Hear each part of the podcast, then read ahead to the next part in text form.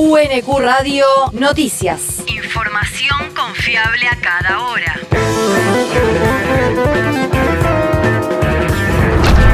El clima. El Servicio Meteorológico Nacional anticipa una mañana con cielo parcialmente nublado y vientos del sur. Para la tarde-noche se espera cielo parcialmente nublado a despejado con una temperatura máxima de 14 grados.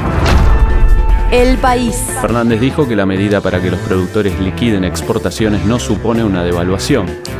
El presidente aclaró anoche que la iniciativa no está dirigida a las cerealeras, sino directamente a los productores de soja. Apunta también a quienes están obligados a depositar en una entidad financiera los dólares que el mecanismo les permite comprar y quienes quieran vender lo tendrán que hacer al valor del dólar bolsa.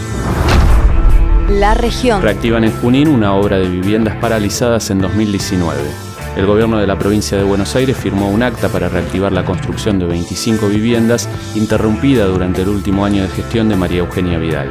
En un comunicado se precisó que la obra fue adherida al sistema de actualización para evitar paralizaciones por desajuste entre los montos asignados y los valores de mercado. El territorio. Puesta en valor de Bajovías en Quilmes, el municipio informó que se están realizando distintos trabajos de limpieza integral y embellecimiento en los cruces de Saavedra San Luis y Alberdi Intendente Olivieri, que permite la conexión este-oeste del distrito.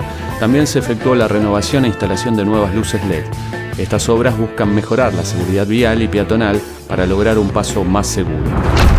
El mundo. La justicia de paz imputó a 10 militares colombianos por crímenes de lesa humanidad.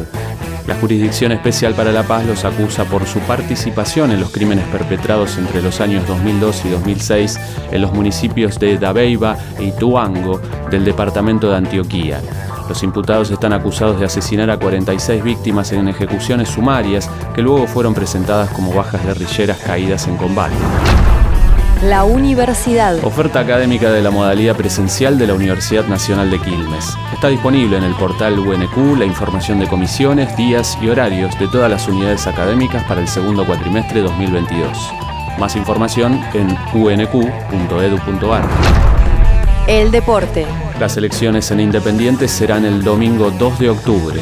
Fue acordado en disidencia ayer por la noche entre el oficialismo que tiene como presidente a Hugo Moyano y las dos listas opositoras encabezadas por Fabián Doman y Claudio Rudecindo. El acto comicial será para la renovación total de autoridades en el club. UNQ Radio te mantiene informado. Información confiable a cada hora. UNQ Radio, la radio pública.